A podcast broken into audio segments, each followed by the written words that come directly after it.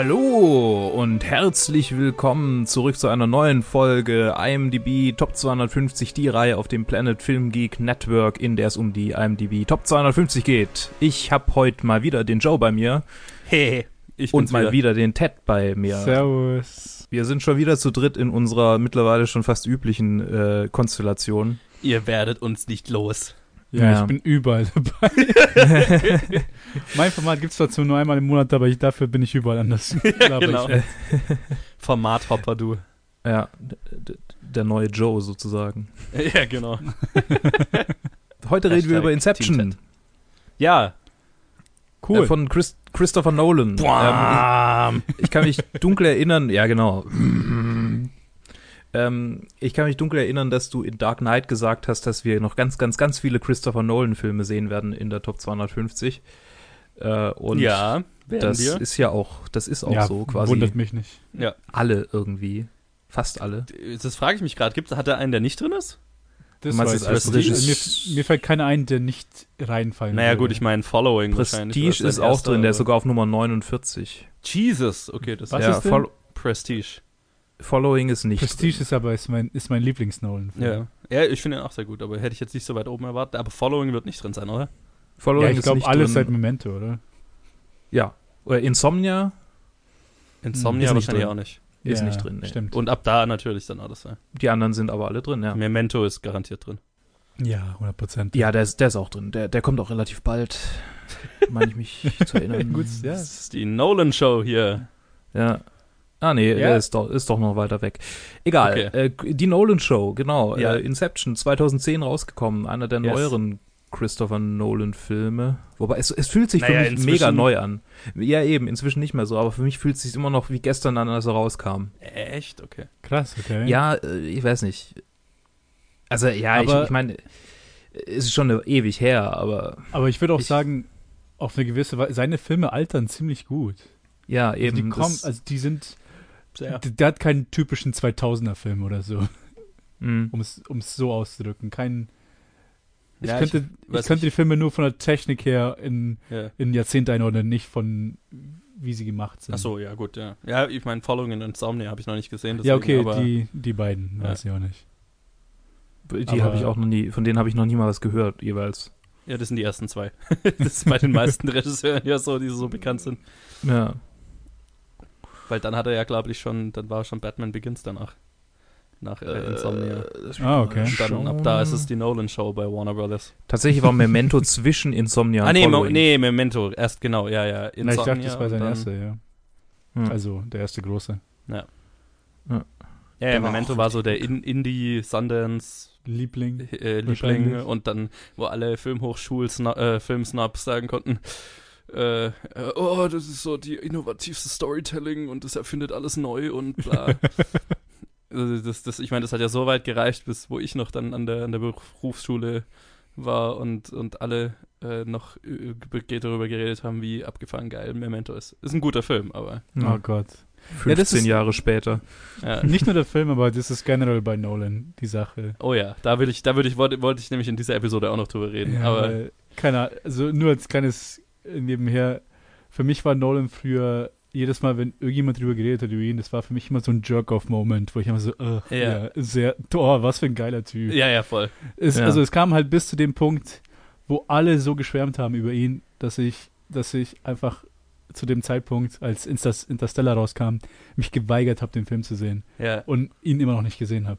What? Ich werde ihn wahrscheinlich dann erst jetzt, wenn er hier in der Episode dran kommt. Du Monster! Ernsthaft. Okay, okay, ich kann es verstehen, weil ich hatte genau so eine Phase und es geht mir immer noch ein bisschen so. Weil ich war auch so, dann eben so Leute von der Filmhochschule oder von der Berufsschule, auf der ich war und so, jeder möchte gern äh, äh, neuer Alfred Hitchcock hat äh, immer wenn du gefragt hast und auf welche Regisseure äh, fährst du ab ja ich, ich wäre ja gerne so also Christopher Nolan ist ja so das Nonplusultra für alle waren Christopher Nolan irgendwie der neue Messias Ja, und ich habe eine krasse Aversion gegen so Personenverehrung. Ja, ja. Ähm, immer, wann immer, das ging mir auch mit Alfred Hitchcock so, bevor ich jemals einen Hitchcock-Film gesehen hatte, war ich so drauf, erst so gut kann er nicht sein. Einfach weil, also, wenn jeder ihn als das beste Nonplusultra aller Zeiten feiert, dann kann es nicht so geil sein. Mhm. Und genauso ging es mir mit Nolan auch, mit dem Unterschied, dass ich bei Nolan halt die Filme schon gesehen hatte und die halt auch saugeil fand, aber es mich halt extrem genervt hat, auf was für ein Podest der Typ immer gestellt wird. Mhm, mhm. Was, wie ich finde, auch, auch also nicht gerechtfertigt ist. Also es ist, ist gerechtfertigt, ihn zu feiern, aber so der neue Messias ist halt irgendwie was anderes. Tatsächlich hatte ich ewig nicht so viel mit Filmgeeks so viel zu tun, dass ich jetzt äh, da einen Trend irgendwie gesehen hätte, dass äh, Mhm. Christopher Nolan in meiner Gegenwart groß gehypt wird. So klar, die Filme, die hat irgendwie jeder gesehen und fand jeder gut, aber es war jetzt nicht so, dass die Leute den Mann dahinter irgendwie hart gefeiert haben, sondern Okay. Aber ich bin halt mehr so in der Zockerecke jetzt irgendwie unterwegs lang gewesen oder immer noch, was meinen Freundeskreis angeht. Mhm. Ja, bei mir war es halt wirklich eher speziell Interstellar, wo Mhm. selbst die Leute in der, das war in der Uni dann, selbst die Leute, die eigentlich nie über Filme geredet haben, nicht aufhören konnten, über diesen Film zu reden. und, ich, und ich arbeite halt im Kino, ich arbeite im Kino und dann kommen sie zu mir, ja, ich wollte schon zum dritten Mal, habe ich mir Interstellar angeschaut und das ist der beste Film aller Zeiten. So, äh, okay. Und dann so, ja, du musst ihn dir anschauen. Ich so, ja, ja, mache ich, mache ich. Ja. Und dann halt, nee. Ja, tatsächlich ist er schon mein Lieblingsfilm von Nolan. Meiner auch tatsächlich. Ah, okay. Ja, also mich freut's, mich freut's, dass ich den jetzt mal anschauen werde, aber also Ich mein- der Zeit war es halt, Ja. ich, ich konnte ich es nicht mehr hören. Ja, ja, voll. Das kann, das kann ich so verstehen. Und es geht mir immer noch so. Also inzwischen ist es ja so ein bisschen wieder abgeschwächt, weil Dunkirk halt so anders war, sag ich mal. Das Ja. Dunkirk war nicht so dieser, dieser Blockbuster, Ja, es war kein Spektakel. den irgendwie alle erwartet haben von Wie- Nolan. Und seitdem ist, es nicht, ist er nicht mehr so der erste Regisseur, der genannt wird, wenn über geile Regisseure geredet wird. Aber äh, was ich ganz gut finde, finde ich sehr erfrischend. Da hab, kann ich mich jetzt, bin ich äh, tatsächlich jetzt mehr gespannt auf seinen nächsten Film. Einfach Mhm. weil es nicht mehr so diese Hype-Maschine ist. Ich glaube, das hat einiges damit zu tun, dass zwischen den beiden Filmen halt das Star Wars und Marvel zum Diskussionspunkt von Hm. Filmnerds geworden sind. Auch, Das heißt dann, dann also ich habe das Gefühl, dass deswegen dann Nolan ein bisschen runtergerutscht ist, was das Reden, was die quasi das Highlight angeht. Und dass halt die Leute Mhm. nur so, ah, okay, und welcher Regisseur kommt, macht die nächste Episode bei Star Wars? Und ja. genau. wer macht die nächsten äh, Sachen bei Marvel und wer ist gecastet und keine Ahnung. Und dann Und halt, rückt so alles ein bisschen runter, alles andere, was halt so rauskommt. ja, und Nolans letzter Film war halt ein unkonventionelles Kriegsdrama, was halt Ja, so genau. nicht, ne, ist nicht dasselbe Level als jetzt ein Marvel-Film Mhm. oder seine Dark Knight-Filme oder Inception ja. oder sowas. Ja. Aber wo Inception? Apropos, Apro- ja, stimmt. apropos Inception. Boah, äh, boah, ich hätte, ich hätte, ich hätte, ich wünschte, ich hätte jetzt ein Soundboard und könnte die ganze Zeit diese Boas ein, einspielen. Mhm. Schade. Mhm. ist auch schwierig, das, das als Mensch nachzumachen einfach. Ja, schon. Da muss man einen tiefen, tiefen Bass haben. Yes. Was hast du? Äh, Ich, ich, keine Ahnung, ich wollte anfangen, über den Film zu reden. Ach so, Ja, du, mach mal. ja, Ah, eine Frage. Ich weiß, dass Nolan oft mit seinem Bruder zusammenarbeitet. Wurde der Film von seinem Bruder geschrieben oder von ihm selber? Nee, nur von, er ist der einzige gecredited äh, Writer, Ah, okay. bei dem jetzt Interessant. Interstellar ist dann von beiden, so viel ich weiß, zum Ja, Beispiel. ja, ja. Jonathan. Ja, Von Jonathan Nolan, Yes. der dann Westworld gemacht hat. Äh, exakt. Und die sich gar nicht mal so ähnlich sehen, die zwei. jetzt gar nicht, wie die komme ich ausschauen. gerade Also ich weiß, komm ich gerade nicht mehr mit, weil Westworld habe ich, also ja. Habe ich auch noch nicht gesehen, aber das ist halt. Oh, ja, es ist eine, es ist eine ziemlich starke Serie. Ich habe Ja. auch eine Weile gedauert, bis ich es geschafft habe, die anzuschauen. Also zumindest die erste Mhm. Staffel. Aber die ist schon sehr, sehr geil. Ja, ist, ist auf meiner Watchliste. Die immer länger werdende Ja. Watchliste.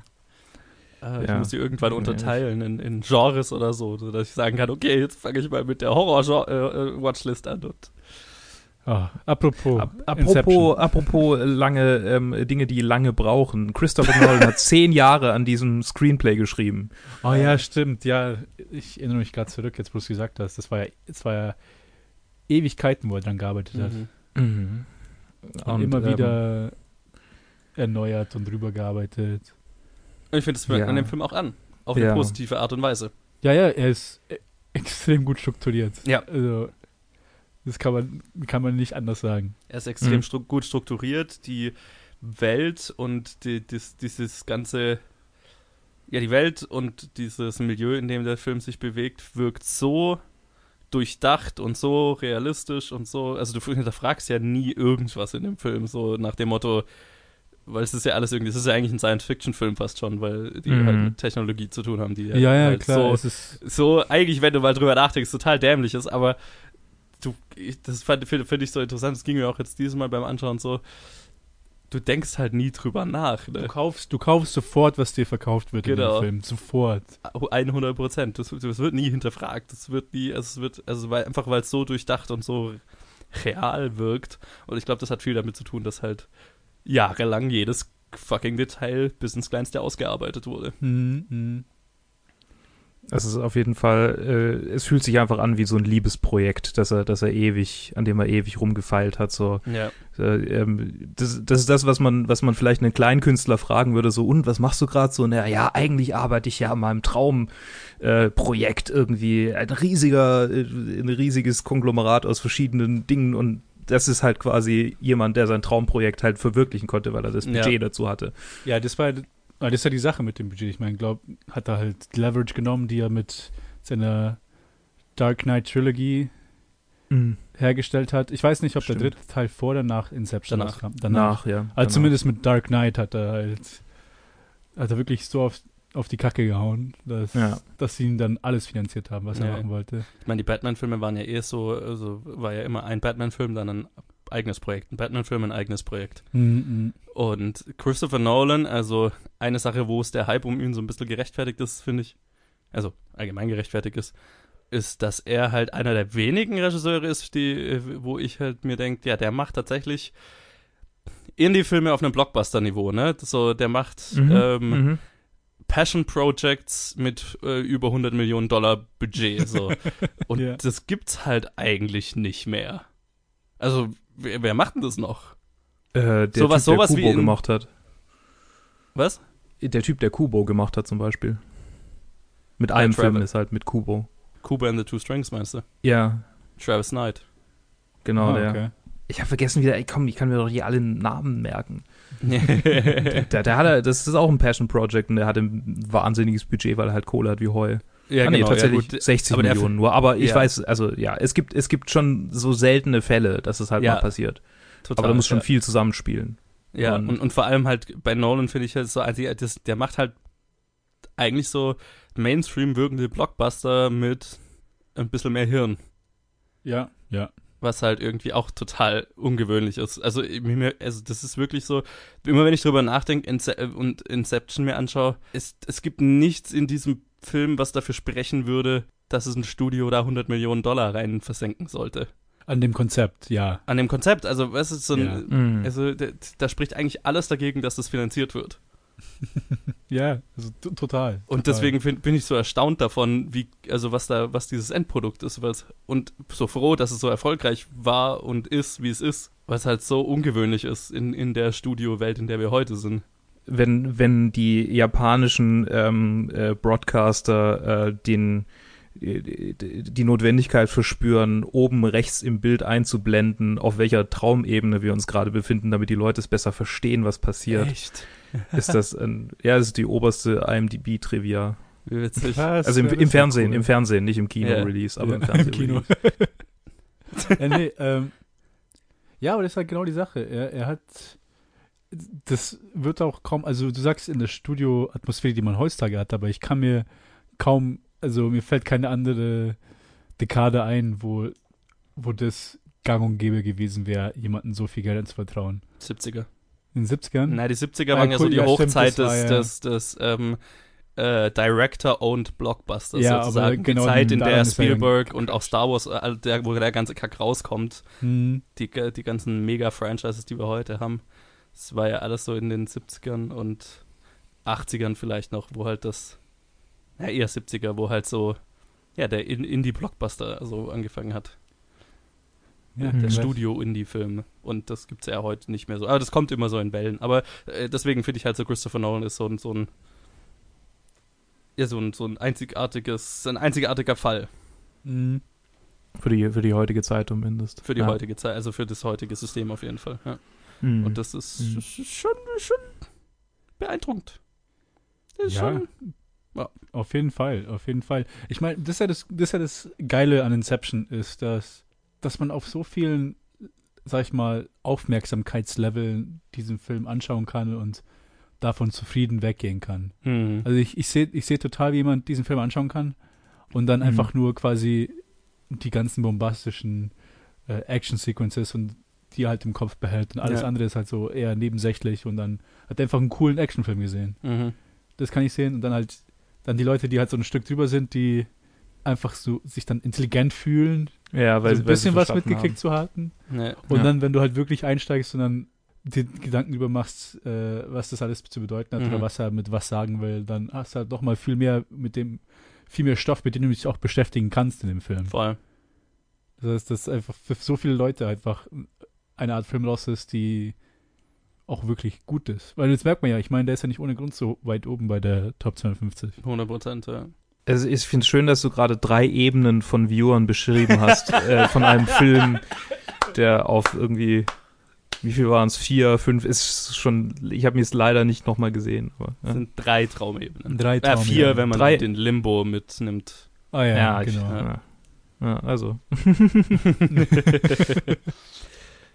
Äh, Was für ein Inception voller, voller Ebenen. Was mich damals immer genervt hat, war, dass Leute, also ich- vielleicht könnt ihr euch noch das, an das Inception-Meme erinnern, erinnern Ja, wenn ja, man quasi ähm, ein, ein Wort, also äh, ein Wort verhackstückt hat und dann Inception hinten dran gehängt hat. Also ähm, äh, prominentes Beispiel wäre äh, We put a TV on your TV, TVception. Ah, okay, ja, verstehe. Sowas. Was halt, ja, weil es einfach voll, voll die, Meme einfach voll dumm ist, weil es das Wort einfach nicht das so benutzt wird im Film. Ja. Exakt das, genau, weil das ist halt die Inception ist ja was völlig anderes. Das ist ja nicht Ja, ja, die voll. Ebenen, sondern halt äh, die Pflanzen Induktion. von es etwas. Ja. Ja. Äh, nicht Induktion, aber die, die, das Pflanzen ist. Das riecht, Einpflanzen, Pflanzen ja. ist ein schönes Wort. ja. Ein schönes Wort. Pflanzen einer Idee. Ja. Ähm, die, die ganzen Namen habe ich, habe ich in der Trivia gesehen, haben alle irgendwie zwei, äh, also eine, eine, eine versteckte Bedeutung und Mhm. ähm, stellen irgendwie äh, populäre Charaktere aus verschiedenen Sagen dar oder halt aus, ähm, aus äh, religiösen Texten. Oh. Ähm, also Ariadne zum Beispiel äh, ist die ist die die Tochter äh, im Minotaurus, also die Tochter des Königs beim Minotaurus, Mhm. die dann den Helden durch das Labyrinth durchführt mit ihren geknüpften äh, Faden irgendwie. Ah, Okay. und das ist Alan Und- Page dann, oder? ja. Ja, genau. Und äh, ja, also da gibt's verschiedene, verschiedene Beispiele aus, aus der Trivia. Ich suchte mir jetzt nicht alle raus, aber ich habe ich hab gelesen und je, ich habe die Trivia durchgelesen und habe jedes Mal gedacht, so, ah ja, oh, hm, ah, ja, das passt ja.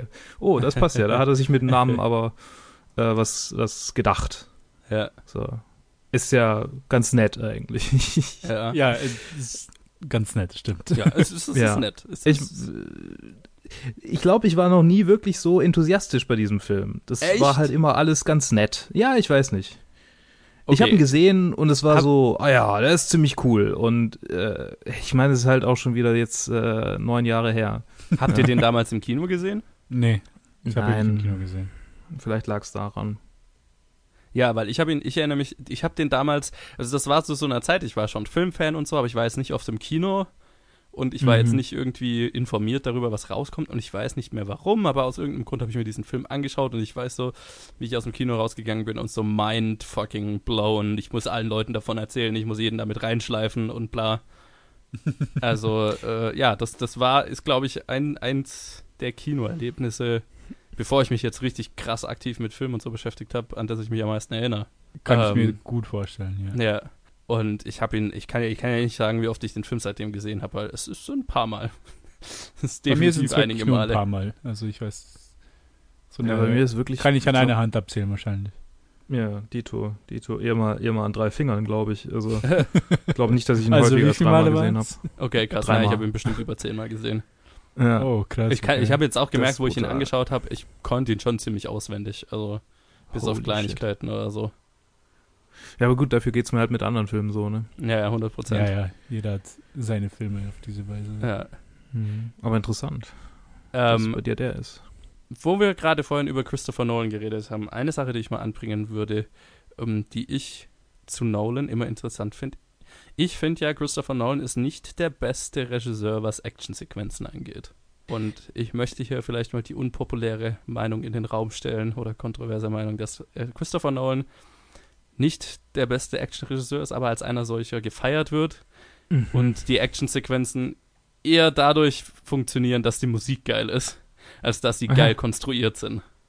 Weil ich finde, gerade in den Dark Knight-Filmen und auch in Inception, ich finde die Actionsequenzen wahnsinnig unübersichtlich und Mhm. ähm, ja, einfach nicht, nicht besonders Memorable. memorable, ja. Ja, Weil so geht's mir. Also Ja. mir Ja. fällt jetzt keine, wenn, wenn du jetzt sagst Christopher Nolan Actionsequenzen, fällt mir jetzt auch keine ein, wo ich denken würde, boah, die war ja, also da würde ich dir jetzt widersprechen. Ähm, Ja. Weil ich finde, Christopher Nolan-Filme s- äh, punkten immer dadurch eher, dass sie ein geiles Konzept haben und, Mhm. das, äh, und das auch geil umsetzen. Also er, er, er scheint mehr so in dieser, also was bei das Finale von Inception finde ich zum Beispiel extrem geil. Also wo sie dann im, in der dritten Traum, äh, Traumebene unten sind und dann fängt an, dass der Mhm. fängt, fliegt der Van von der von der Brücke und dann springen wir in die Ebene drunter und er hat dann nur noch eine halbe Stunde Zeit, um die in den. Aufzug zu laden und dann springen wir in die Ebene drunter und dann müssen sie noch in Limbo runter, weil der eine gestorben ist und dann müssen sie rausholen und ähm, das findet auf zehn unterschiedlichen Ebenen statt und am Ende zu Hans Zimmers extrem fucking großartigen Score ähm, Mhm. kollabieren Ja, dann die ja. allen drei, alle vier Ebenen ineinander und so weiter. Das ist einfach, Alter, habe ich Tränen in den Augen. Das ist halt pure Perfektion. Aber so die Actionsequenzen wie diese Shootouts und so weiter, die sind halt Ja, das ist ein, ich meine, die, die populärste, populärste Action-Szene bei Inception ist ja die im, im Korridor, wenn es sich dreht, die Ja. Gordon Levitt-Szene. ja ja. und Ist die ist auch relativ kurz und ja, ja. halt geil, weil der Korridor sich dreht. Die, die finde ich halt cool, halt im Nach, die fand ich, die fand ich cool im, im Film, aber im Nachhinein eher mehr, als ich dann so Back to the Scenes Footage gesehen habe, wo sie halt wirklich das Zeug gebaut haben, Ja, was sich halt dann irre. gedreht hat. Also Ja. das ist Ja. so krass. Ja, saugeil. Das hat's dann noch, das hat's dann für mich richtig geil gemacht. Das, Ja. Der Effort, der halt dahinter steckt. Ja, Inception Behind the Scenes Zeug lohnt sich extrem, Okay. weil es Ah, ein wahnsinnig ich fasziniert gemachter Film. Aha. Okay. also einfach, äh, weil es so ein technisches Meisterwerk ist. Das ist so, Hm, verstehe. ja. Also und das, das, das ist, glaube ich, was Christopher Nolans Nummer, also bestes Feature ist. Er ist halt technisch, hat er halt. Also geht über, also ist er halt einer der besten, die wir haben. Ja, ja. Weil diese Sequenz, also A, visuell auf diese Ideen zu kommen und, und äh, diese Konzepte zu kommen und die dann visuell geil umzusetzen. Und da, da ist zum Beispiel auch, finde ich, in Interstellar ist es total geil gelungen. Und ich meine, gerade, und dafür ist Inception ja auch bekannt, also für diese Stadt, die sich um, da über, über sich selbst faltet. Und ähm, Ja, ja. ja, diese, diese Traumebenen, wo du den Van hast, der gleichzeitig fällt wie die, und also, ne, das ist halt visuell, er schafft, er ist ein, visuell ist ein wahnsinnig guter Story, äh, äh, Geschichtenerzähler, weil er halt, ähm, schafft, viele Dinge ohne viel Dialog klar zu machen. Und in Inception ist es dann so, dass es auch noch sehr viel Dialog braucht, weil das Konzept fucking kompliziert ist. Aber, Ja, ja, du, mu- du musst alles erklären. Also, Ja. Die Sache ist halt, weil man den schon öfter gesehen hat, man sitzt halt jetzt in dem Film da nicht so, ja, ja, ich verstehe schon alles. Hm. muss nicht über jeden Punkt drüber gehen, aber naja, so ein Film jetzt, wenn es halt, also das, Unglaub, das ist halt das Unglaubliche, dass immer noch für mich, dass so viel Geld in so ein, also in das Konzept immer noch Mhm. reingesteckt wurde, wo halt dann nicht irgendwie die Executive alles gesagt haben, so, ja, das, das wird niemand verstehen. Ja, Wieso genau. macht ihr das?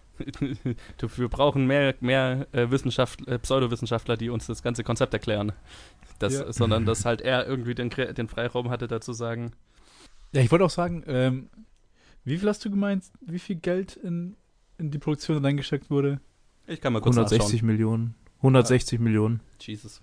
Ja, ich würde gern wissen, wie viel davon für die ganzen Schauspieler ausgegeben wurde. Ich meine, der Cast ist ja auch klasse. Ja, aber die waren jetzt, also außer Leonardo DiCaprio waren die garantiert alle noch nicht auf dem Level, dass sie heute sind. Naja, Also Michael Joseph- du hast- Caine du hast- kennen wir, okay, ja, Michael Caine, ist aber du hast jetzt ja. Joseph, Gordon, Joseph Gordon-Levitt oder so, der hat bestimmt keine, Stimmt, die sind keine ja, 5 ja, Millionen ja. dafür bekommen. Stimmt. Oder stimmt. Tom Hardy war auch noch nicht groß. Der hat gerade irgendwie Bronson gemacht und Ja, das war es so, mehr oder weniger. ja, ja dem, das war ja Äh. mehr sein Durchbruch auch mit dem Film. Wobei Cotillard, Marion Cotillard hat schon ziemlich viel gute Filme äh, davor gemacht. Ja, Ja, aber halt. aber jetzt auch nicht ne, dafür für große Ja, Blockbuster. Schauspielerinnen eben. werden nicht so gut bezahlt. ja, und auch Das nicht, stimmt also auch war war jetzt Die- die auch nicht in massiven Blockbustern. Hm.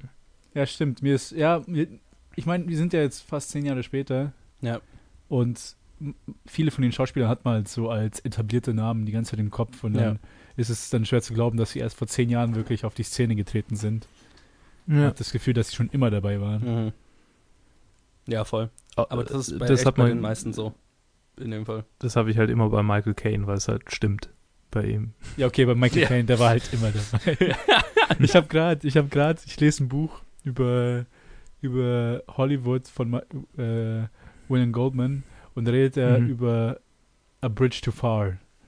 Ein, ein bombastischer Film, der in den 70ern gemacht wurde, von einem, von einem Mann finanziert wurde, weil er ihn unbedingt machen wollte. Das ist irgendwie die zweitberühmteste Aktion im zweiten, britische Aktion im Zweiten Weltkrieg Mhm. nach Dunkirk, die gemacht wurde. Und der hat Mhm. halt was, also das wurde dann in Holland gedreht und was der an Stars da reingepackt hat, und da war halt auch schon Michael Caine dabei, Mhm. Robert Redford. Du müsst jetzt nochmal nachschauen. Kannst du Wie, wie, hieß der, wie hieß der Film? Äh, äh, A Bridge Too Far. A Bridge to Far. Und das ist halt schon in den okay. 70ern war, in den 70ern war Michael Caine schon unter den etablierten Schauspielern. Aha. Und dann Ja, hat's- 56 hat er seinen ersten Film gemacht. Hm, Also war er im ersten Film dabei, so, er hat ihn ja nicht gemacht. Bridge Too Far mit Sean Connery, Ryan O'Neill. Ja, ja, ja, ein Connery, All-Star Ryan. O'Neill, Robert Redford, Michael Caine, Aha, ähm, aha. Gene Krass. Hackman war dabei, glaube ich. Ja, ja. Und viele genau. andere. Und Laurence ganz viele andere, die bestimmt auch berühmt sind, aber deren Namen ich nicht erkenne. Anthony Hopkins. Ja, Hopkins, genau, ja. Äh, äh, Laurence Olivier war auch dabei. Ja. Also Nicht, hm. krass. Frank Grimes, der so heißt wie der, wie der äh, mit Nachnamen so heißt wie der Erzfeind von Homer Simpson. Sure. Ich glaube, der heißt sogar Frank mit Vornamen. Ich bin mir nicht mehr so sicher. ja, interessant. Ähm, zurück zu Inception. Zurück zu Inception. Ich wollte nur sagen, Mike Caine ist halt wirklich, Ja. ja, ja. hat Der war, dafür war er Karriere. aber nicht so lange in dem Film. Also ich weiß nicht, wie viel er für drei Minuten kassiert hat. Nee, Runtime. Also ich meine, der, der wird halt. Der wird, der wird, glaube ich, schon ganz gut äh, äh, dafür bezahlt worden Ich glaube, der arbeitet ganz Ja. gerne mit Nolan zusammen. Ich glaube, Ja. das ist, beruht auf Gegenseitigkeit. Also, das war Ja. wahrscheinlich mehr als auch so ein Gefallen. Aber Ja. Ja. Wobei, also die Zeit, das Zeit-Kosten-Verhältnis wird wahrscheinlich, äh, Zeit, ähm, Zeit-Bezahlungsverhältnis wird nicht so krass gewesen sein wie äh, ähm, für, wie ist der, der Obi-Wan Kenobi gespielt hat äh, in den in der Origin, Original Trilogy. du meinst äh, Dingens, Alec Alec, Guinness. Guinness. Genau, Alec Guinness, der hat ja äh, für äh, Empire äh, irgendwie über mehrere Millionen kassiert, weil er halt äh, 0,1 Prozent des Films Ja. äh, der, der, der- der, Einnahmen gekriegt hat Ja. für die für den einen Tag Drehzeit, den er da Ja. verbracht hat. Ja, das, das, Ich glaube, das habe ich in der letzten Episode kurz angesprochen. Ja. Habe ich das angesprochen? Ich weiß nicht mehr. Ich weiß es nicht, nee, ich glaube nicht. Nee, ja, zumindest also nicht er war erst, fünften, er ist morgens um 8 ans Set gekommen und war mittags um 1 fertig.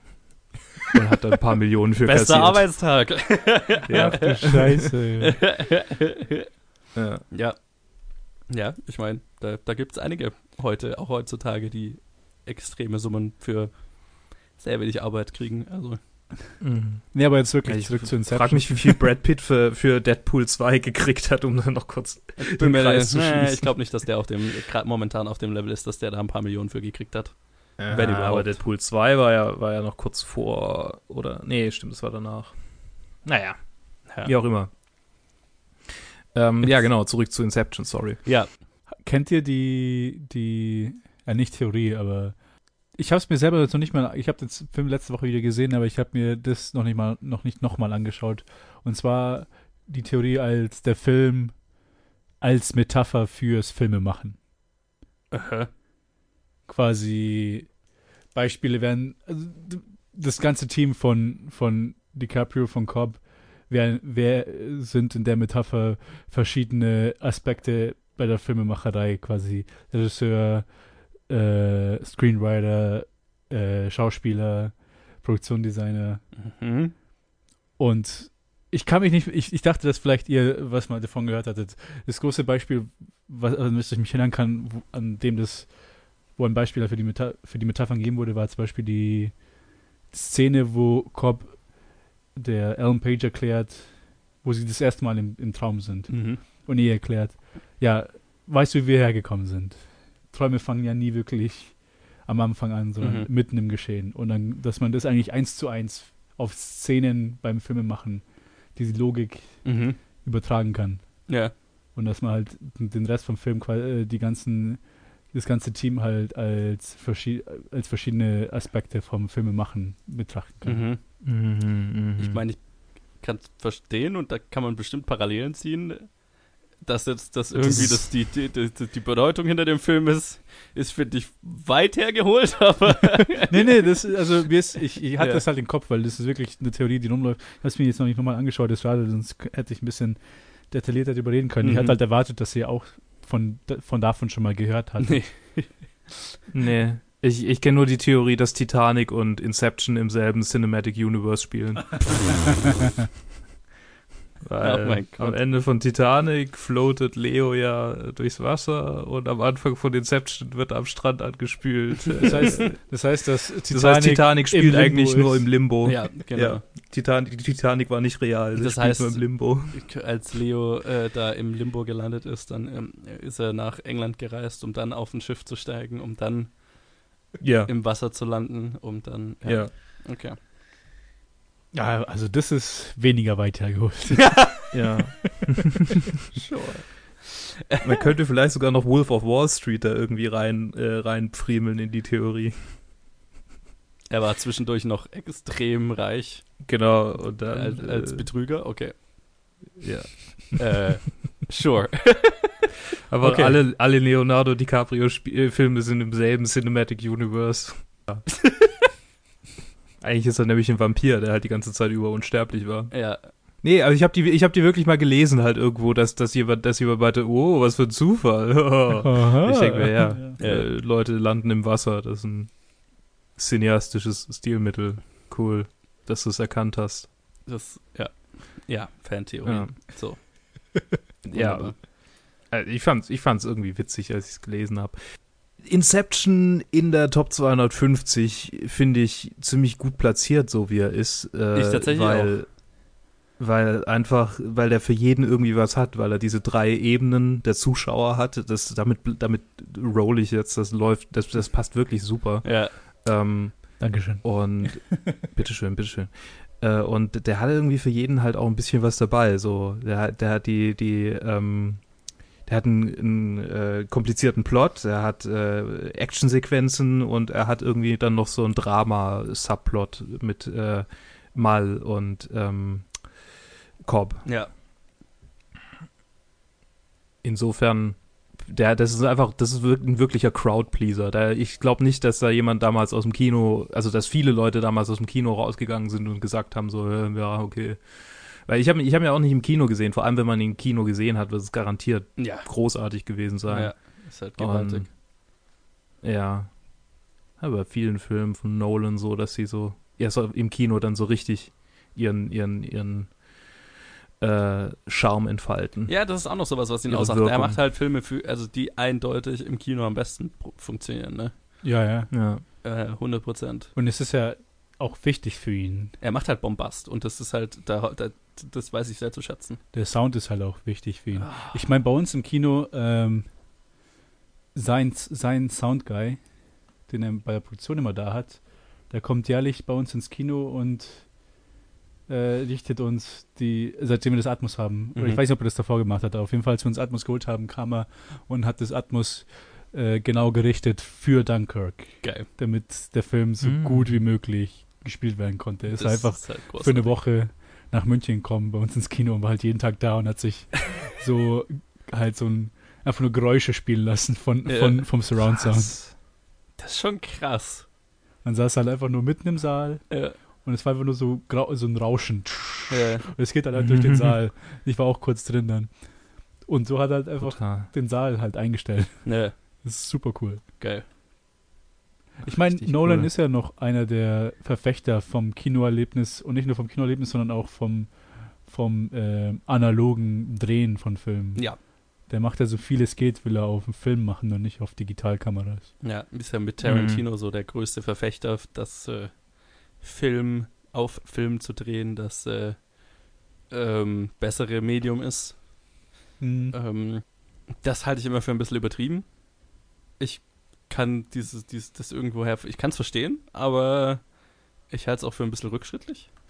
Ähm, Ich weiß halt nicht, ich habe halt kein Auge dafür, für den großen Unterschied zwischen digital und Mhm. auf Film aufgenommen. Das Auge habe ich nicht. Und ich weiß nicht, ob der Unterschied aber- so groß ist, dass man auf so eine, also so eine extreme Einstellung hat. Also Ich meine, der, der Unterschied ist da, er ist auch groß und man erkennt ihn auch, finde ich, sehr.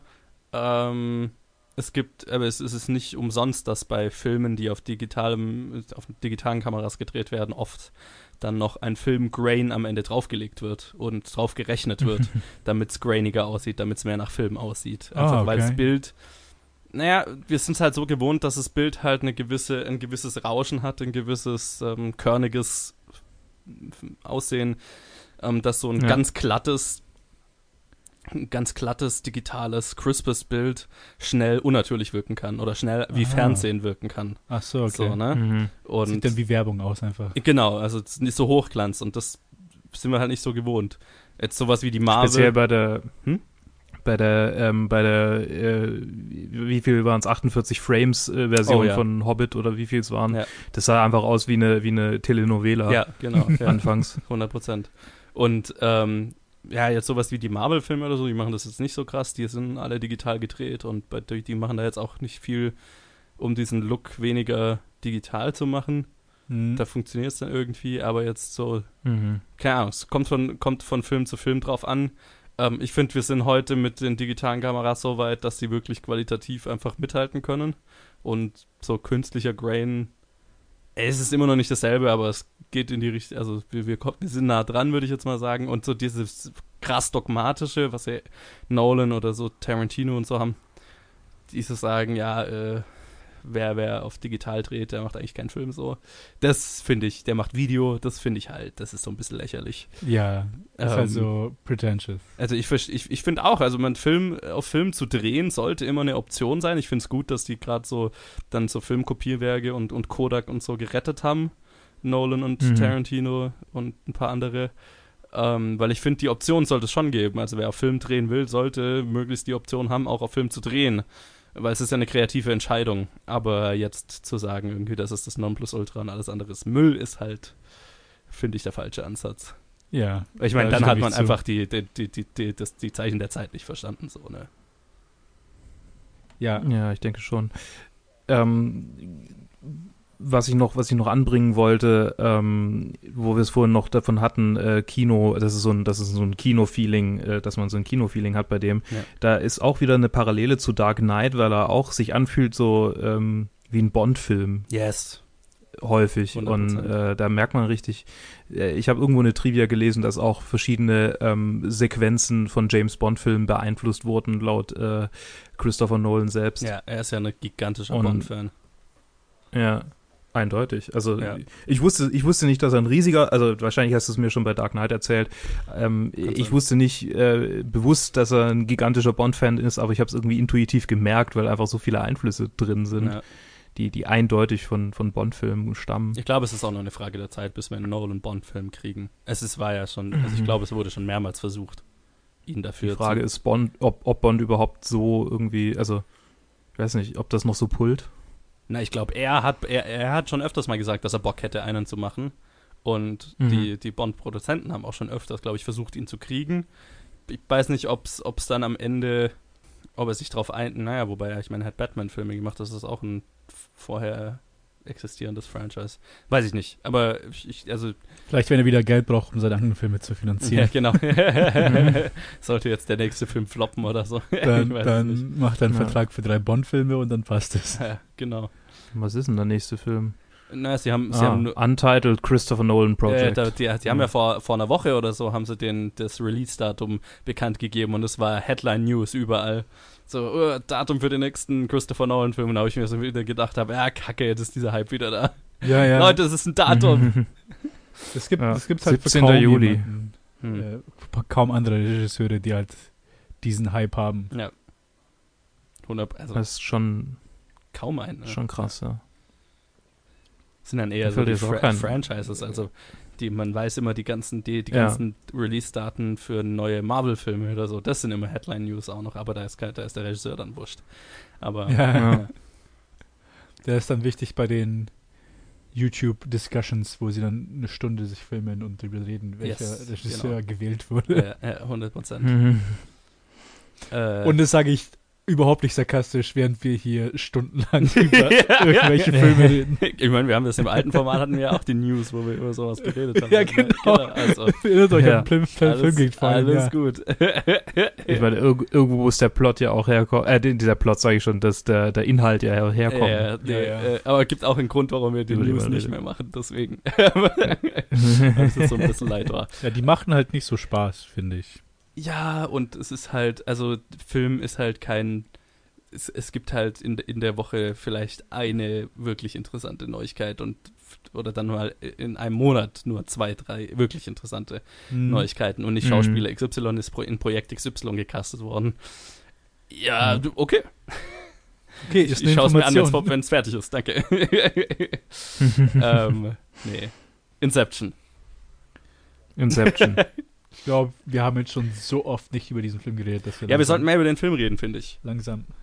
ja, mir fällt ehrlich gesagt persönlich nicht so viel ein, worüber ich reden könnte Okay, bei dem äh, Film. wo fange ich an? Mir, mir fällt zu viel ein, dass ich jetzt nicht weiß, wo ich anfangen soll. Ah, okay, dann leg mal los bei Minute 40. Ja, ich möchte mal ich, äh, ganz wichtig wäre mir über die Musik einmal kurz zu schwärmen, weil das ist äh, mit, Über Zimmer. finde ich, einer von Hans Zimmers einfach ex-geilsten Scores. Es ist inzwischen ein fucking Klischee, das überhaupt zu sagen über diesen Score, weil dieses fucking Time-Thema ja.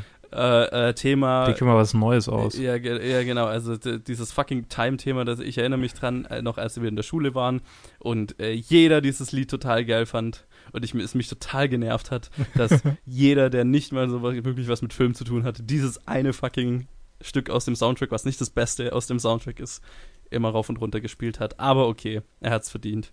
Ähm, nee, aber der, der, der Score ist total geil. Ich habe ihn gerade, während wir reden, die ganze Zeit als Ohrwurm. Möchte ihn am liebsten singen, vor allem halt dieses äh, das Ganze am Ende, Dream is Collapsing und so. Ähm, ist großartig. Ich habe sogar live gesehen und live ist es noch besser. Ah, mit, mit, mit Orchester und Orchester. allem, ja. Ah, krass. Das war immer noch das geilste Konzert, auf dem ich jemals war. Ja, und dieser Dream is Collapsing Track mit einem äh, vollen Chor und vollem Orchester und so weiter. Ähm, und Pyrotechnik ist halt Pyrotechnik.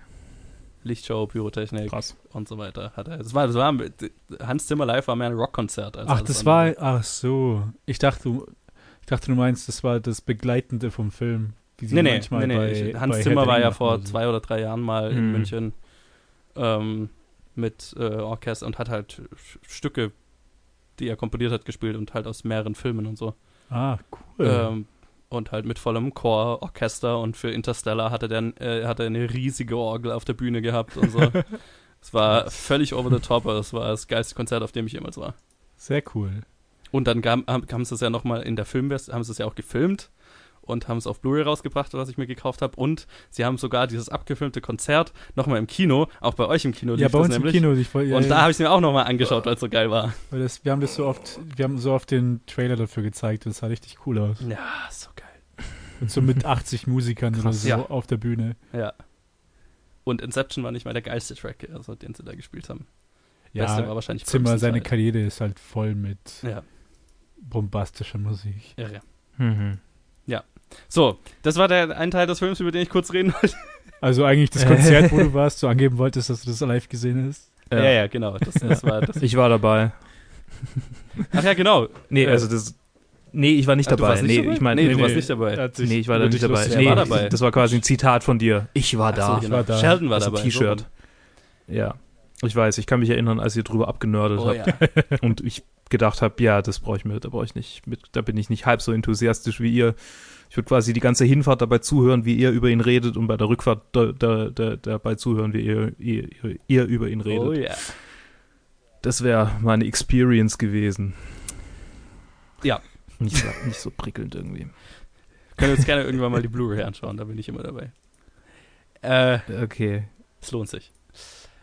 Ja, ich glaube, es gibt viele Dinge, die ich vorher ansehen würde. Okay. Es, es, es tut mir leid für dich. Tut mir leid. Ich bin, ich bin nicht so, ich bin nicht so Konzertfilmaffin. Okay. Habe ich gemerkt. Ich habe letzte Woche Paris Mhm. gesehen. Also Rammstein Paris und es war so. Äh. Ja, ich habe Okay, Ja, weiter über Inception es ist, bitte. es, ist halt so, es ist so Hit und Miss Sorry. halt. Aber ja, weiter Inception. Was ist der Ja. nächste Punkt, den du ansprechen wolltest? Ähm, die Schauspieler. Der Cast. Ah, ja. weil wir haben zwar drüber geredet, dass der Cast ja, ja ähm, damals weniger bekannt war und heute als so ein All-Star-Cast wirkt. Ähm, aber wir ja lauter so Breakout-Performances haben. Also ich finde ich find den Cast ein bisschen ungewöhnlich.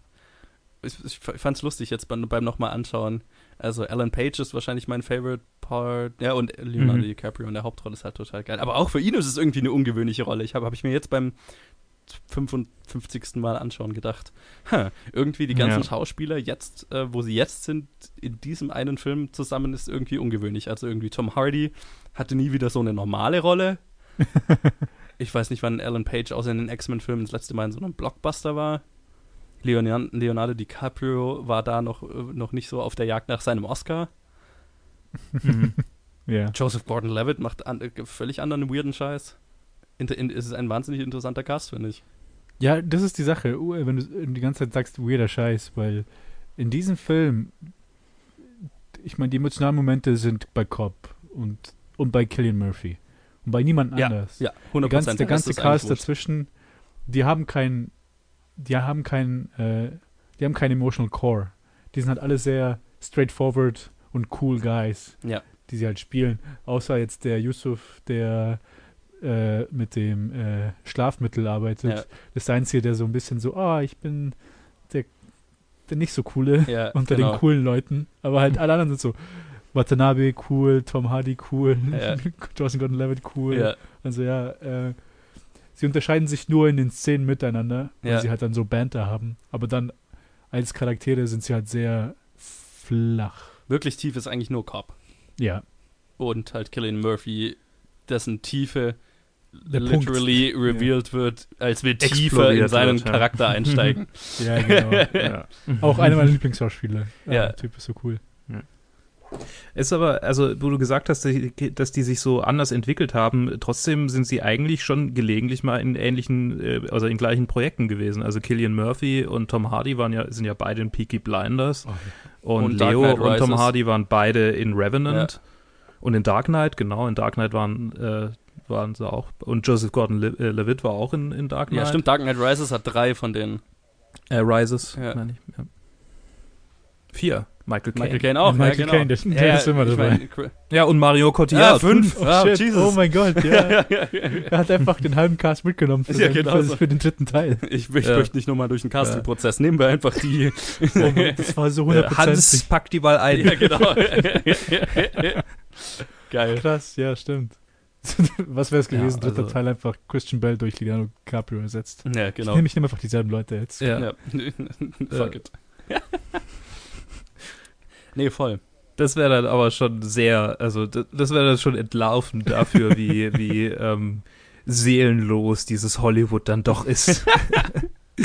ich meine, ich nee, weiß Quatsch. ja nicht, ich kenne mich ja nicht so aus, aber ich mit dem Buch, das ich gerade lese, und das ist auch nur so ein nicht kleiner Einblick, aber ähm, äh, Scheduling Decisions sind halt sind so ein groß also man, man glaubt es nicht man, man glaubt es nicht wie oft Schauspieler einfach nicht gewählt werden, weil sie halt gerade in einem Projekt feststecken und das ja. da nicht mitmachen können und dann einfach ein ganz anderes mhm. Casting dabei rauskommt. Oder wie oft Projekte nicht passieren, weil einer der Schauspieler dann, weil es verschoben wird und dann geht es in, den, in nächstes Projekt von dem Schauspieler rein und dann kann der Schauspieler nicht mehr mitmachen und dann fällt alles auseinander. Ja, ja, genau. Also wie viel halt alles zerfällt. Ja. Und ich finde es lustig, weil ich, das, Buch, was ich, das Buch, was ich lese, ist von einem Screenwriter und er redet einfach nur so, so locker darüber, dass, okay, wenn wir für einen Film geschrieben bist, da ist im Prinzip, du schreibst einen Typ, einen, einen Typus von, mhm. von dem Charakter und dann würdest du ihn halt so vage wie möglich machen, damit du so viele Stars wie möglich einfach da rein tun kannst. Also, es ist, es gibt fast nicht dieses Klischee von, ah, dieser Part, also das gibt es manchmal, wenn es so Writer-Director sind, die halt mhm. wirklich, ich habe diese Vision, dass halt Parts mhm. für Schauspieler ge geschrieben sind. Ja. Aber meistens ist es einfach nur so, okay, ich mache den so vage wie möglich, damit wir diese zehn Stars einfach kriegen können. Und dann, wenn einer von denen passt, dann passt und dann, dann genau. war es das. Der, der zufällig halt Zeit hat. Und dann war es halt dann in vielen Fällen, wahrscheinlich kann es auch nur zufällig sein, dass halt DiCaprio halt da war und konnte und wollte und dann ja, ich, ich, ich, halte also Nolan, nicht, Nolan schon für, für in der Position, dass er sich das sehr gut äh, frei aussuchen kann. Also ich bezweifle, dass dem irgendjemand vorschreibt, hey, wir brauchen so und so viele oder wir geben dir die Liste an den Stars und einen davon musst du bitte nehmen. Ja, nee, aber ich meine, schau dir den Cast an und dann dass das halt alles nur durch, durch seinen Willen alle Zeit hatten dafür, ist halt auch wieder. Nee, nee, klar. Ich, aber deswegen, also ich bin mir, bin mir sicher, das ist halt, keine Ja. Ahnung. Der, der ist halt auf einem Level, dafür schaufelt halt auch jeder sein Schedule frei, ne? Wenn, Stimmt, wenn und- du einen Nolan-Film kriegst, Hm. Ja, ja. auch zu dem Zeitpunkt dann schon. Stimmt. Und ich habe sogar wieder vergessen, dass die meisten von denen auch nicht wirklich groß waren zu der Zeit. Ich ver- Richtig. vergiss das einfach. Ja. Also die haben, hatten ja schon Projekte, aber halt, also, ne? Ja, ja. Die waren jetzt nicht, also ich muss mich jetzt zwischen einem Nolan-Film und einem Spielberg-Film entscheiden. Was tue ich? Oh nein. Nee, das war Ja, schon ja. so, ja, okay, ich habe Inception. Dafür mache ich frei. Stimmt. Selbst dann hätte ich mich äh, zu der Zeit vielleicht auch schon eher für Nolan als zu für der Spielberg Zeit entschieden. auf jeden Fall. Ja, ja, weil ich meine, das war das heiße Eisen. Ja, ja. Ja. Ja. Okay, was ist dein dritter Punkt, den du ansprechen wolltest? Die Story. Weil was mich bei vielen Nolan-Filmen fasziniert, ist, und das geht so ein bisschen auf diesen Punkt zurück, den du vorhin angesprochen hast, Ted, dass man diesen Film auch schauen kann, ohne sich jetzt tiefer Gedanken über die ganzen komplizierten Sachen zu machen. Der Mhm. Film funktioniert auch auf einem puren Blockbuster-Level. Keine Ahnung, das, das macht den Film für mich selbst beim 20. Mal anschauen. Ist es, muss, muss ich mich anstrengen, um, dem, die, um die ganze Zeit zu verstehen, über was geredet wird Mhm. oder was gerade passiert oder, ne, also das, ja, das fordert halt was von einem, aber man könnte genauso gut einfach abschalten, weil am Ende ist es eigentlich wurscht. Weil könntest du mir jetzt zum Beispiel Ja. sagen, äh, oder Luke, du hast den Film jetzt länger nicht gesehen, kannst du mir sagen, welche Idee die Killian Murphy in den Kopf setzen wollen? Ähm, dass er sein äh, irgendwas mit dem Unternehmen macht, was dann wirtschaftlichen Erfolg für irgendjemand anders hat. Ich glaube, privatisieren oder so. Ja, siehst du, das ist völlig wurscht. ja, ja. Weil das ist Ja. nicht, ist es, nee, das ist nicht wirklich. Also es geht um, sie sollen, äh, dass er das, äh, sie wollen, äh, Ken Watanabe will, dass er das Unternehmen seines Vaters, das er nach dessen Tod erbt, äh, zerschlägt, ähm, quasi auflöst, weil, aber nicht, dass es wirtschaftlichen Erfolg für ihn hat, klar, das ist irgendwie sein größter Competitor, aber die Begründung ist, dass das Unternehmen, das Killian Murphys Vater hat, der größte Energieriese der Welt ist und wenn sie quasi, die stehen irgendwie kurz vor einem anderen Merger und wenn sie das Unternehmen auch noch schlucken, dann sind sie irgendwie wie ein, der, einer der mächtigsten Staaten der Welt oder so. Also es geht am Ende drum, äh, ein, ein gigantisches Monopol zu verhindern, das es sonst irgendwie als Corporation äh, die, die Welt kontrollieren könnte oder so. ja, Aber ja, das ist halt völlig Ah. wurscht. Also, eben. ist, who cares? Ja.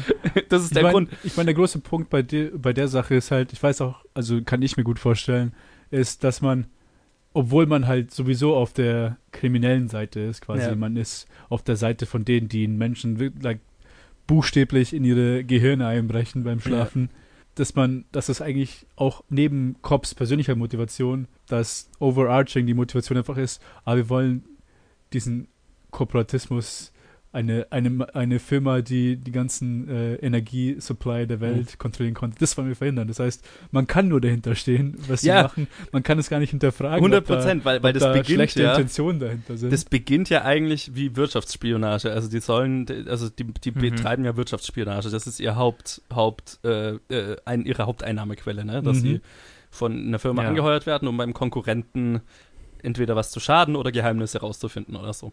Und als Ken Watanabe die dann äh, anheuert, dann klingt es ja auch über eine lange Zeit so, als wollten sie ja, will er halt seinen Konkurrenten aus dem Weg schaffen. Bis Ken Watanabe dann in irgendeinem Gespräch mal so beiläufig sagt, ja, aber das ist irgend, also dies, das, was ich gerade erzählt habe, die sind, haben sonst viel zu viel Macht und so weiter. Und da habe ich mir auch so gedacht, das steht nur drin, damit wir es recht, damit wir es rechtfertigen können, es gut zu finden, was die machen. ja, ja. das hat absolut keinen anderen Grund in diesem Film zu nee, sein. überhaupt Weil nicht. das ist eigentlich total wurscht, weil das Interessante ist, also unsere Motivation als Zuschauer ist eigentlich nur zu sehen, ob sie es hinkriegen. Das ist ja eigentlich was, alles, was uns interessiert. Ja, es wird ja. die ganze Zeit gesagt, es ist unmöglich, also es muss ein krasser, krasser Feed sein, dass sie es hinkriegen. Es ist halt ein Heist-Film. Auf- genau, auf es ist ein Heißfilm, richtig. Ja. Was sie stehlen, was sie machen, ist wurscht. Wir wollen nur sehen, dass sie es machen. ist halt Ocean's Eleven. 100 Prozent. Für- 100 Prozent. Der Plot ist eigentlich egal. Und das finde ich so faszinierend, weil der Plot ist hochkomplex, aber eigentlich ist er egal. Genauso wie Co Mhm. selbst und selbst das würde ich sagen, Cops eigene Motivation ist eigentlich auch egal. Und die ist eigentlich, die ist gut. Also er will es ja wirklich nur machen, weil er dadurch ähm, ja wieder nach Amerika ein, ein, äh, äh, Einreisen kann. einreisen kann, weil Ken Watanabe die Macht hat, ihn wieder nach, also seine, seinen Criminal Record quasi zu zerstören, sodass er wieder einreisen kann und seine Kinder endlich wiedersehen kann. Mhm. Das ist seine persönliche Motivation und die ist großartig, also die funktioniert, finde ich auch gut. Aber selbst die ist eigentlich egal, weil ich würde, ich würde behaupten, über den Großteil des Films vergisst man die. Auch wenn der Film einen immer wieder dran erinnert. Aber Ja, ich glaube, das ist die Sache, erinnert einen dran, weil man es halt Weil vergisst, man's weil es so vergisst. unwichtig ist. genau, weil es so unwichtig Plot. ist, exakt. Und deswegen wollen sie so, ah nee, wir brauchen noch einen emotionalen Punkt. Und Ja. so, ja, wir müssen uns erinnern, dass Cobb eigentlich und dann halt Eltern-Kinder, Eltern-Kinder-Beziehung ist die wichtigste, die man im Film haben Ja. kann, wenn man irgendwie eine Verbindung herstellen will. Ja, Und 100 dann macht man Prozent. es halt. Nee, und ich, ich finde, die funktioniert auch sehr gut und die ist auch der Grund, warum ich echt emotional extrem ergriffen bin am Ende des Films. Also, ähm, ja, mehrere Gründe. Also auch die Geschichte mit seiner Frau, ne, dass er lernt, sie loszulassen und so weiter. Mhm. Und dann das Ende Ja. halt, wo er seine Kinder wiedersehen kann. Ähm, das ist einfach emotional, das ist wahnsinnig großartig. Also das funktioniert auch 100%, aber ich würde halt eben doch behaupten, dass es eigentlich für die Story an sich egal ist. Ähm, über den Großteil. Und kein anderer Charakter hat sonst ja eine irgendeine Motivation, außer mal schauen, ob wir es halt schaffen. Geld. Nein, also es ist, es, ein paar machen so, ah, weil, weil sie, ah, ja, es ist, it is possible. Und dann let's Ja, try. genau. Und ein paar andere sind einfach nur so, ja, ich werde gut bezahlt. Ja, aber wir erfahren nie, wie, wie gut sie bezahlt Mhm. werden. Wir erfahren nie, wofür sie das Geld brauchen. Also eigentlich ist es wurscht. Ja, ja, es gibt nicht diese Szene am Ende Ja. vom Film wie bei Oceans oder so, wo dann jeder Charakter gezeigt wird in seinem Reichtum. ja, wo er genau. dann- wa- was er damit macht oder was er, so. was er damit macht. Ne, der eine kann die, äh, äh, die, die äh, Krankenhausrechnungen seiner kranken Mutter bezahlen oder so, weißt du, sowas. Ja, ähm, d- Das gibt's halt nicht. Aber es ist auch egal, es funktioniert auch ohne und das Ja, finde ich ja. irgendwie interessant. Und das ist, und das will ich auch behaupten, ist in vielen Christopher Nolan-Filmen so. ja. Das auch Interstellar ist wahnsinnig komplex und kompliziert und so weiter, Ja. aber am Ende, also noch ein bisschen weniger als Inception, also in Interstellar ist der Plot definitiv wichtiger, aber selbst da, am Ende ist es die emotionale Reise, die Matthew McConaughey durchmacht und der dritte Akt hat eh keiner verstanden so richtig, was passiert. also, ich habe es mir auch hinterher durchlesen müssen. Das ist, das ist nicht Christopher Nolans Stärke, irgendwie tiefe, tiefgründige Charakterbögen zu machen, sondern ja, aber auch in, Hoch, in sind den, High-Concept, irgendwie High-Concept-Geschichten, die Ja, halt ja. interessant sind, weil sie interessant sind, weil das Konzept interessant ist. Das ist die Sache, weil Ja. ich meine, den Film, der Film wäre komplett anders. We- Hätte er tiefgründige Charaktermotivationen und ausgebildete Charaktere in dem Film, Ja. weil dann könntest du nicht mehr auf High Concept Action Bombastic ähm, so einen bombastigen Thriller halt im Kino Ja. setzen, sondern wärst halt eine andere Art von Film. ja, voll. Und der verkauft sich halt dann nicht mehr so Ja. gut. Und ich meine, ich verstehe immer, auch, es gibt ja auch die Kritik bei Christopher Nolan-Filmen, dass seine Filme tendiert, dazu tendieren, emotional kalt zu sein und dem würde ich auch zustimmen. Ja, definitiv. Ähm, aber nichtsdestotrotz sind, ist das Ende von Inception und ein wirklich großer Teil von Interstellar sind schon sehr emotionale Filme für mich. Also das Ende von Inception, da bin ich immer zu, da, da heule ich immer, also keine Chance. Und Interstellar macht mich fertig emotional. Also das Ende davon. Aber eben im Großteil würde ich eben zustimmen. Dunkirk ist jetzt emotional tot. Ja, fällt Ähm, flach. Und auch die Dark Knight-Filme sind jetzt, da, da ist jetzt der, die, da ist jetzt die, die tiefgründigste Emotion irgendwie Batmans Ehre oder Batmans Ehrgefühl oder dass er oder ja, so, also der, seine Verantwortung. seine. Verantwortung, genau so. Das eher, eher das ist der Mhm. emotionale Arc, als dass es jetzt irgendeinen menschlichen Arc gibt. Ja, Weil stimmt. die menschlichen Arcs in den Batman-Filmen funktionieren, finde finde ich nicht wirklich so. Seine Beziehung zu Rachel oder so. Ja, ich meine, weil du halt in einem Batman-Film bist. Ja, Und dann bist du halt so, lass, ich will weniger von Bruce Wayne sehen, ich will mehr von Batman Ja, genau, sehen. ja. Also, 100 Prozent. Und das, ich, ich sehe das auch eben nicht als Kritik. Also das ist, das ist, wie seine Filme halt sind. Und ich meine, die funktionieren auch. nicht ohne Grund ist der zweite Film der Trilogie ist der bekannteste und nicht ohne Grund ist ist Batman nicht der Grund, wieso es so ikonisch ist, der Film. Ja, ja, voll. Ist halt Heath Ledger mit Ja. seinem Joker, der halt den ganzen Film trägt und Genau. wo der, der halt den charakterlichen Zugang trifft. Ja. Halt, der, der ist halt ausgebaut. Der ist ausge ist ein Charakter, wo sich Gedanken, oder nicht Gedanken gemacht wurden, Ja, aber der, der, hat ja keinen richtigen Arc oder ja, so. ja, aber der ist halt so interessant, dass du halt deswegen da bist. Ja, ja, voll. Und Bruce Wayne, also weder Klischee-Milliardär noch Klischee-Superheld Ja, sind emotion also schaffen keine emotionale Bindung Ja. mit den Zuschauern, würde ich sagen. genau. Und halt hier ist es halt auch viel. Ja. viel, was halt vom, vom Bombastischen abhängt und Ja. vom High Concept abhängt. Und das finde ich deswegen, deswegen mag ich Christopher Nolan so, weil er macht halt High-Concept-Genre-Filme, aber halt auf einem gigantischen Blockbuster-Niveau. Und das, Mhm. das weiß ich schon sehr zu schätzen. Und da werden wir in Interstellar nochmal noch mal drüber reden, weil das ist as High- High-Concept-Genre, I, wie es halt geht, so, ne? Ich habe, ich habe, ich will es nicht wieder, weil ich habe es ja äh, letztens mit dieser ähm, Schauspiel, äh, mit dieser Filmemachen-Theorie habe ich ja vorhin angesprochen. Und mit, mir ist die ganze Zeit jetzt eine Szene im Kopf, die ich einfach nur ansprechen will, aber nicht anders in, in die Diskussion reinbekommen. Und zwar gibt es diese eine Szene, wo sie bei, wo er gerade die Leute rekrutiert, aber dann gefunden wird von irgendwelchen Agenten und weglaufen muss, der Cop. Und dann läuft er durch diese, keine Ahnung, Kairo oder so, durch die Stadt. Ja. Und dann gibt es diese eine Szene, wo er in eine Gasse reinläuft und dann die Eng wird, Straße ja. auf eine unmögliche Weise eng wird. ja. Halt, weil, weil du sicher, so, wird es, so wurde es nicht gebaut. Und dann auf eine unmögliche Weise kommt er, gen- genau in der Sekunde, wo er aus der Gasse sich rausquetscht, kommt Ken Watanabe genau Ja. in der Sekunde und macht ihm die Tür auf. Ja.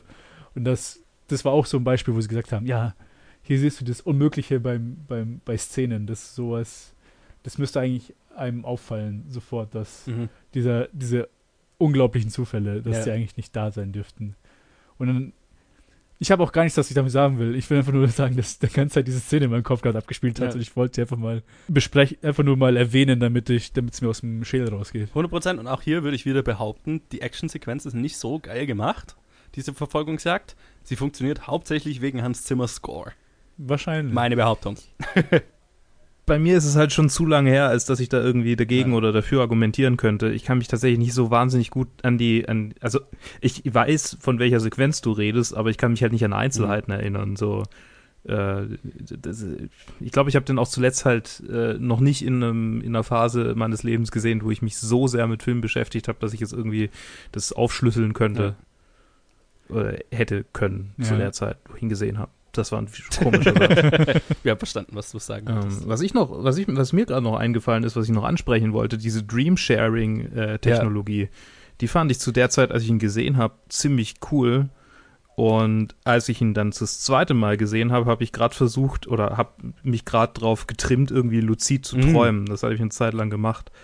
Und da fand ich ihn dann so richtig interessant, weil ich dann ja auch viele Elemente halt wieder gesehen habe, die man mit denen man sich tatsächlich beschäftigen muss, wenn man luzid Ja. träumen will.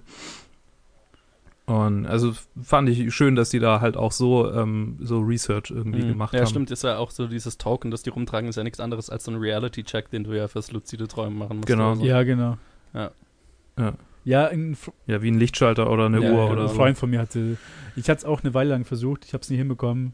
Ein sehr guter Kumpel von mir hat es versucht, mir äh, Tipps zu geben. Und da hat er zum Beispiel bei sich gemeint, dass seine, sein Check ist, dass wenn er sich, wenn er sich ganz stark mit, dem, mit, mit seinem rechten Zeigefinger durch die andere Hand drückt, dass in den, in dem, dass in Mm, den ja. Träumen meistens dann der Finger durchgeht durch die Hand und dann weiß er das. Und dann ansonsten drückt er einfach nur dagegen und dann weiß er, dass er wach ist. Interessant, okay. Ja. Ich, ich habe gar, kein- ich hab gar nicht so sehr die Reality-Checks gebraucht eigentlich. Bei mir ging das irgendwann von allein. Also anfangs habe ich die zum Einstieg so gebraucht, aber wenn ich ein Traumtagebuch führe und halt weiß, wo gerade so mein Hirn ist, und dann kann, kann ich relativ einfach, merke ich dann, dass ich in einem Traum bin. Also überhaupt habe ich eine Affinität Kann sein. dazu. Bei, bei mir, ich habe es nicht mal ich ich hinbekommen. habe bei mir war es ich hab einfach ganz früher, ganz oft natürlich einfach luzide Träume Ach so, gehabt. okay. Bei mir ist halt das andere Extrem, dass ich einschlafe und dann gefühlt zwei Aufwache. gefühlt Augen auf wieder aufmache. Ah, ich habe gerade ich habe gerade acht Stunden Weichen im, im Dunkeln. Jetzt wieder, jetzt. Also ich kann mich an gar keine Träume Ja, erinnern. ganz ehrlich. Nichts. Das ist halt für mich einfach nur so so ein Schalter. Okay, jetzt schlafe ich, jetzt wache ich auf. Okay. Es wäre mir manchmal auch Deswegen, lieber, um ehrlich zu ja, sein. Also, Kann ich verstehen. Bei mir ist einfach wirklich nur so hm. einfach nur Resting. Ich sehe nur schwarz und dann wache ich Ja. auf und so. Oh, sehe Ich nur bin- schwarz. ja. Ich meine, es hat auch, also dieses luzide Träumen ist nicht nur geil, also es hat auch irgendwie Mhm. Nachteile. So, ich habe in der Zeit mehr Schlafparalysen gehabt als irgendwie jemals Oh. zuvor und ich habe die davor schon ein, Jesus. zwei Mal gehabt. ja, Das ist so mit eins der der gruseligsten ist- Dinge, die ich mir vorstellen kann. Der so ist Teil davon. Der Shit ist nicht, der, das Ja. ist nicht schön. Das Der ist Teil nicht davon. schön. Die hat auch mein Kumpel.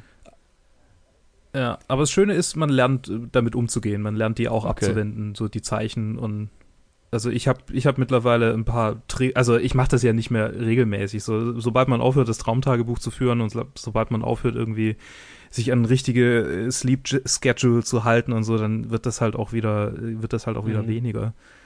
Ähm, aber wenn ich mal so eine Paralyse habe, dann weiß ich halt, wie die sich anbahnt und kann sie im Keim ersticken. Also das ist wirklich, da kann man dagegen ankämpfen Okay, irgendwann krass. mal.